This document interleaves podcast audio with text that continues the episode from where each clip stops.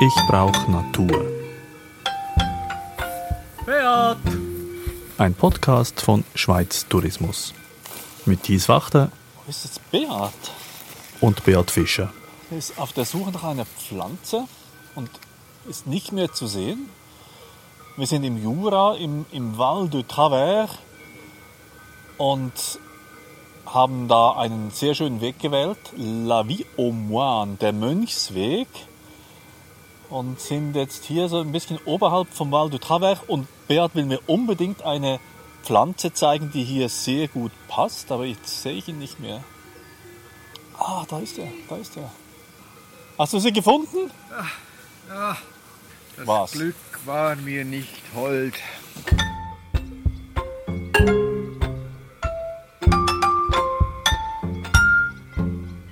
Ja, Beat, ich habe es gesagt, du hast eine Pflanze gesucht, gesucht, gesucht. Wir sind im Val de Travers, im Jura, und das ist eine Pflanze, die man da eigentlich finden muss. Das hätte ich wirklich auch gedacht. Für mich ist der echte Wermut eigentlich eine typische Pflanze aus dieser Gegend, aus dem Jura. Warum? Weil hier ein Getränk hergestellt wird seit über 200 Jahren, das wirklich eine bewegende Geschichte hat und rund 95 Jahre sogar illegal zubereitet wurde. Nämlich Der Absent. der Absent. Die grüne Fee, wie man dem auch sagt. Genau.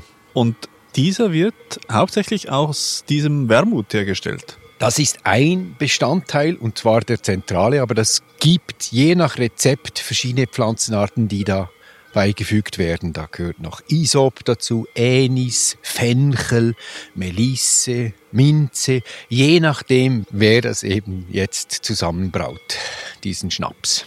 Aber im Hauptbestandteil oder ganz wichtig, das wird auch immer gesagt, ist dieser echte Wermut. Das ist die wichtigste Pflanze, ja.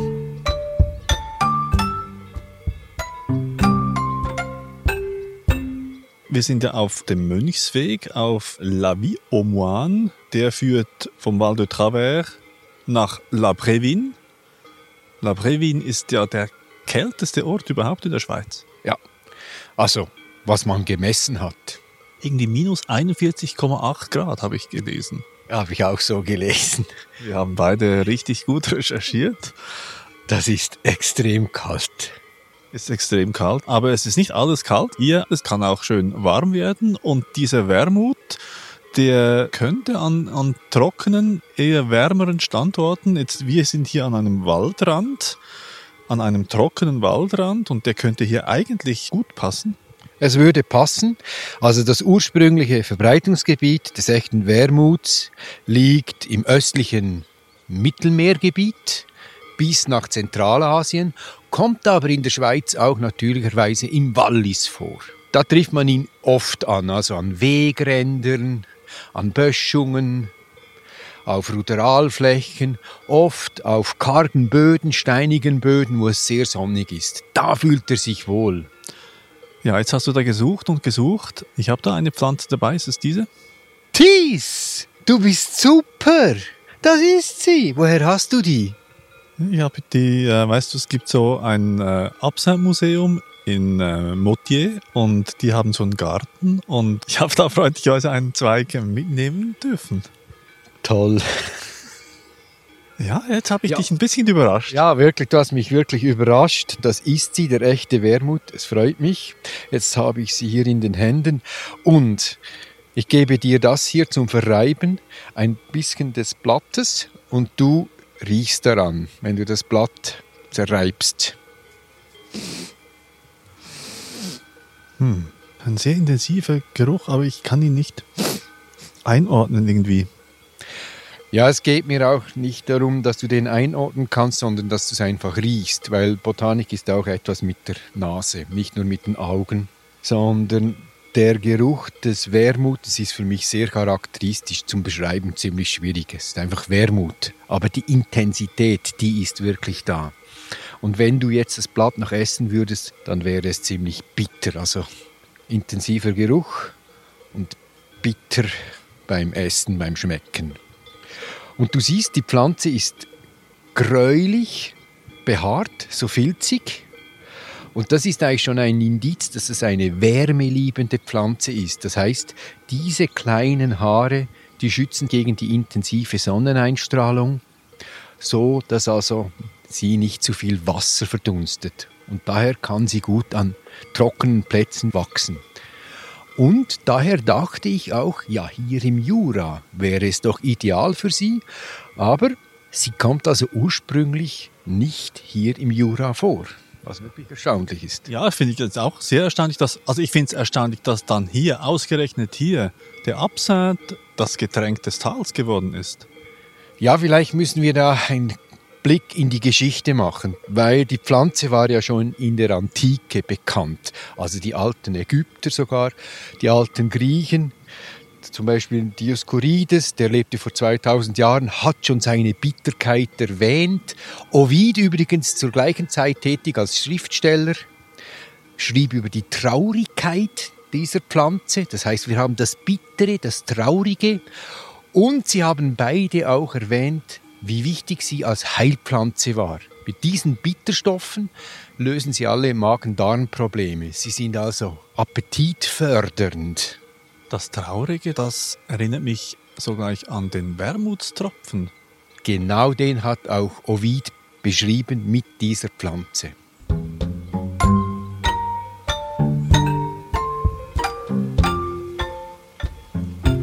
Über diesen Absat kann man dann auch bittere Geschichten erzählen, vielleicht dazu später. Ja, ich mache dann einen Sprung in der Teiggeschichte. Das heißt, es war eine wichtige Heilpflanze der Antike, aber auch im Mittelalter weil sie wurde auch genutzt als Wurmmittel oder bei Menstruationsproblemen, bei Blähungen. Also die Anwendung war sehr breit und daher hat man diese Pflanze oft in Klostergärten gefunden.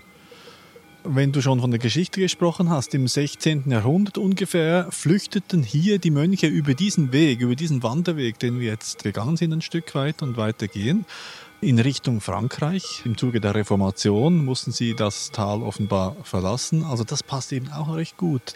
Eben die Mönche, die haben sich auch bewegt und die haben die wichtigsten Pflanzen immer mitgenommen und die wurden ausgetauscht zwischen den Klöstern.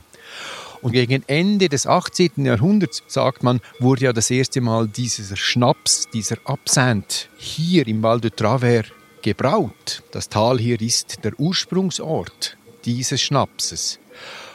Und die haben sich sicher bedient aus den Klöstern.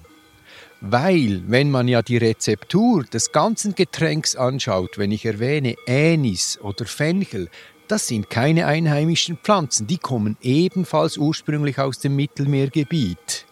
Das heißt, ich denke, dass diese Zutaten des Abseins alle aus dem Mittelmeergebiet stammen ursprünglich. Und also aus den Gärten? Das ist jetzt eine interessante Interpretation.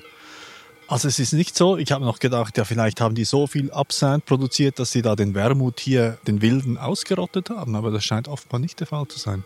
Nein, das scheint für mich auch nicht der Fall zu sein. Also jetzt stammt dieses gottlose Getränk in dem Sinne aus den Klöstern ehemals? Kann gut sein. Oder man war im Wallis. Im Wallis ist es viele Jahrhunderte einheimisch.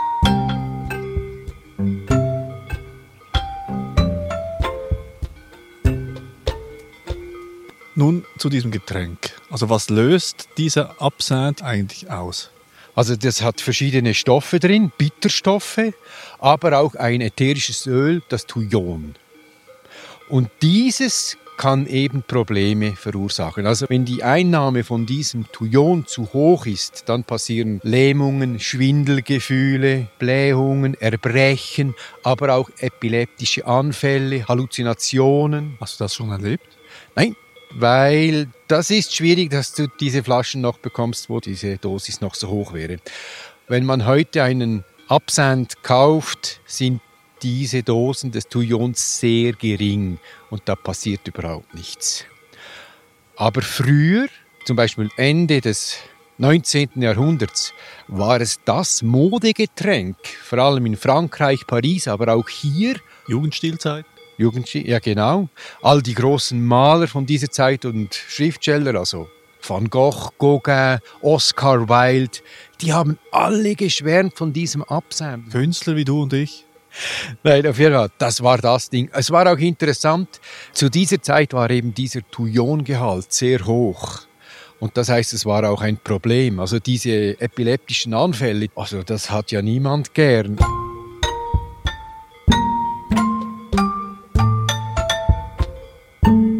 Die Wirkung des Abseinds möchte ich noch beschreiben.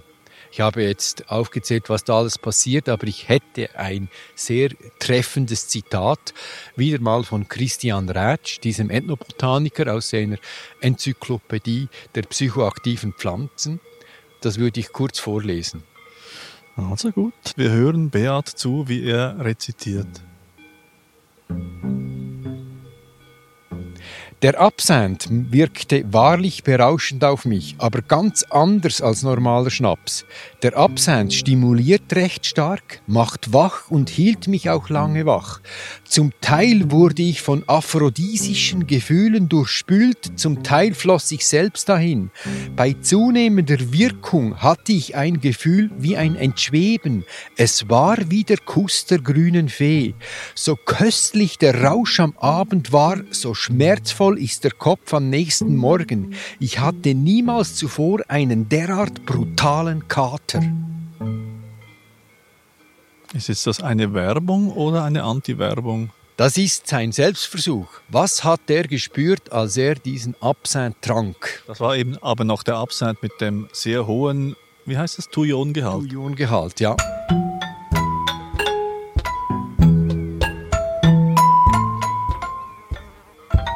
Es ist eine geschichtsträchtige Pflanze, weil vielen passte dieser Konsum, dieser Boom des Absinthe-Trinkens nicht. Und zu Beginn des letzten Jahrhunderts gingen viele Leute auf die Straßen und demonstrierten gegen den Absinthe. Tout pour le vin, contre l'absinthe. Alles für den Wein, aber gegen den Absinthe. Ja, genau. Ich nehme an, es war ein Konkurrenzprodukt des Weines. Und dann kam noch die Kirche ins Spiel, die das verteufelte natürlich, diese Pflanze mit diesem Getränk. Ich übernehme jetzt mal, weil ich war ja im Absinthe-Museum. Also ich habe das auch gelesen. Also 1905 gab es einen Mord unter angeblichem Absinthe-Einfluss. Man hat zwei Gläser gefunden, aber der Bauer, der Weinbauer, hat seine Familie getötet, zwei Töchter und seine Frau. Er war Alkoholiker, das wusste man, aber zwei leere Gläser des Absinths standen vor ihm, als er die Tat begann. Und daher wurde er angeklagt. Und das hat dann nachher zur Abstimmung geführt. Und ab 1910 war in der Schweiz die Absinthproduktion verboten. Bis? 2005, dann wurde dieser Verfassungsartikel geändert. Und seit da kann man wieder Absinthe trinken und ganz viele Absinthe-Hersteller gibt es hier im Tal. Gehen wir zurück zu der Pflanze. Ja, sie blüht ja voll, aber du siehst es nicht. Ja, was willst du mir jetzt da zeigen? Wenn man nichts sieht? Ja, wenn man genau hinschaut, sieht man was. Siehst du diese kleinen Körbchen? Das sind die Blütenstände. Mhm. Und wenn ich eines öffne, sie sind so wirklich gelb, leuchtend, dann siehst du so 30 bis 50 kleine Röhrenblüten. Das sind die unscheinbaren Blüten, die produzieren dann viel Pollen und der wird vor allem mit dem Wind ausgebreitet und Insekten finden sich an dieser Pflanze eher selten. Es ist also vor allem windbestäubt. Darum ist sie eher unscheinbar. Und sie gefällt dir vielleicht daher nicht so gut, weil sie nicht so leuchtende, farbige Blüten hat. Ja, ich hätte jetzt nicht so ein schlechtes Gewissen, diese auch zu einem Getränk zu verarbeiten, muss ich sagen. Wohl dann, Prost.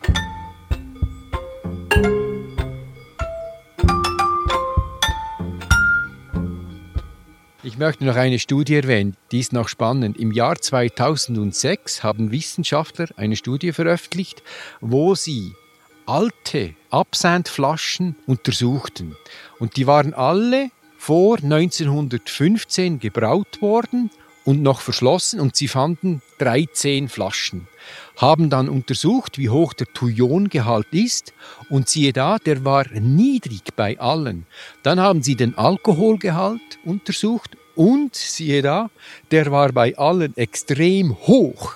Das heißt, man kann daraus schließen, eigentlich war nicht das Thujon das Problem, sondern der Alkoholgehalt. Das war einfach hochprozentiger Schnaps, der da getrunken wurde in dieser Zeit. Mhm.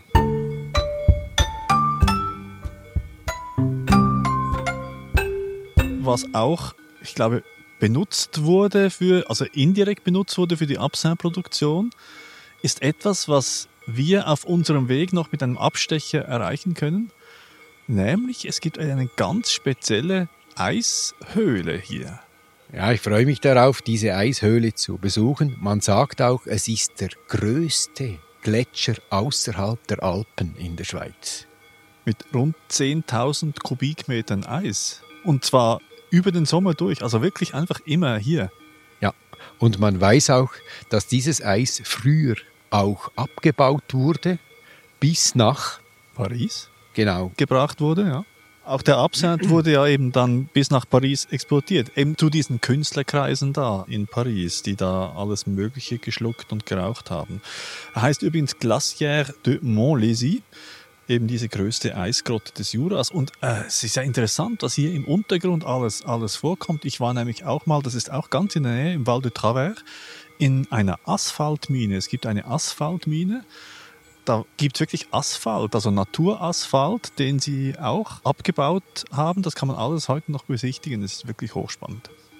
Ja, vielleicht noch hochspannend zum Jura selber. Ich finde den Jura absolut spannend. Zum Wandern zum Beispiel ideal. Und wenn wir uns ein bisschen rumschauen, Tis, guck mal, was siehst du? Es ist alles Wald, Waldland. Und dann, was bedeutet eigentlich das Wort Jura? Das kommt ursprünglich aus dem Keltischen. Und die Kelten nannten dieses Land hier, dieses Gebiet Jor. Und die Römer nannten es Juris. Und beides bedeutet eben Waldland. Und das ist bis heute so geblieben. Der Jura wird dominiert von Wäldern. Der Wald neben uns ist ein Weißtannen-Buchenwald, absolut artenreich, toll. Ah, und die Juristen sind die Waldmenschen von heute.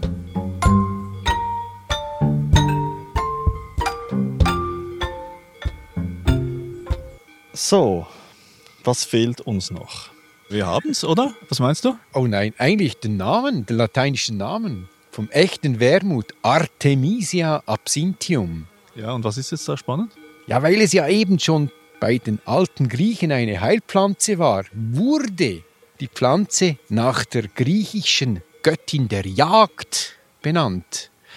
Artemis. Diese Frau hat natürlich viel Fleisch gegessen. Das heißt, es gibt einen schweren Bauch und dann braucht es ein Kraut, welches bei der Verdauung hilft. Und das ist der echte Wermut. Hm. Die fleischfressende Artemis, das ist eine perfekte Überleitung zur nächsten Episode.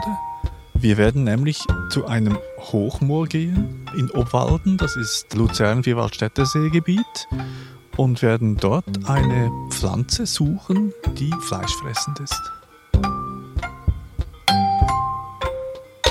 Ich brauche Natur.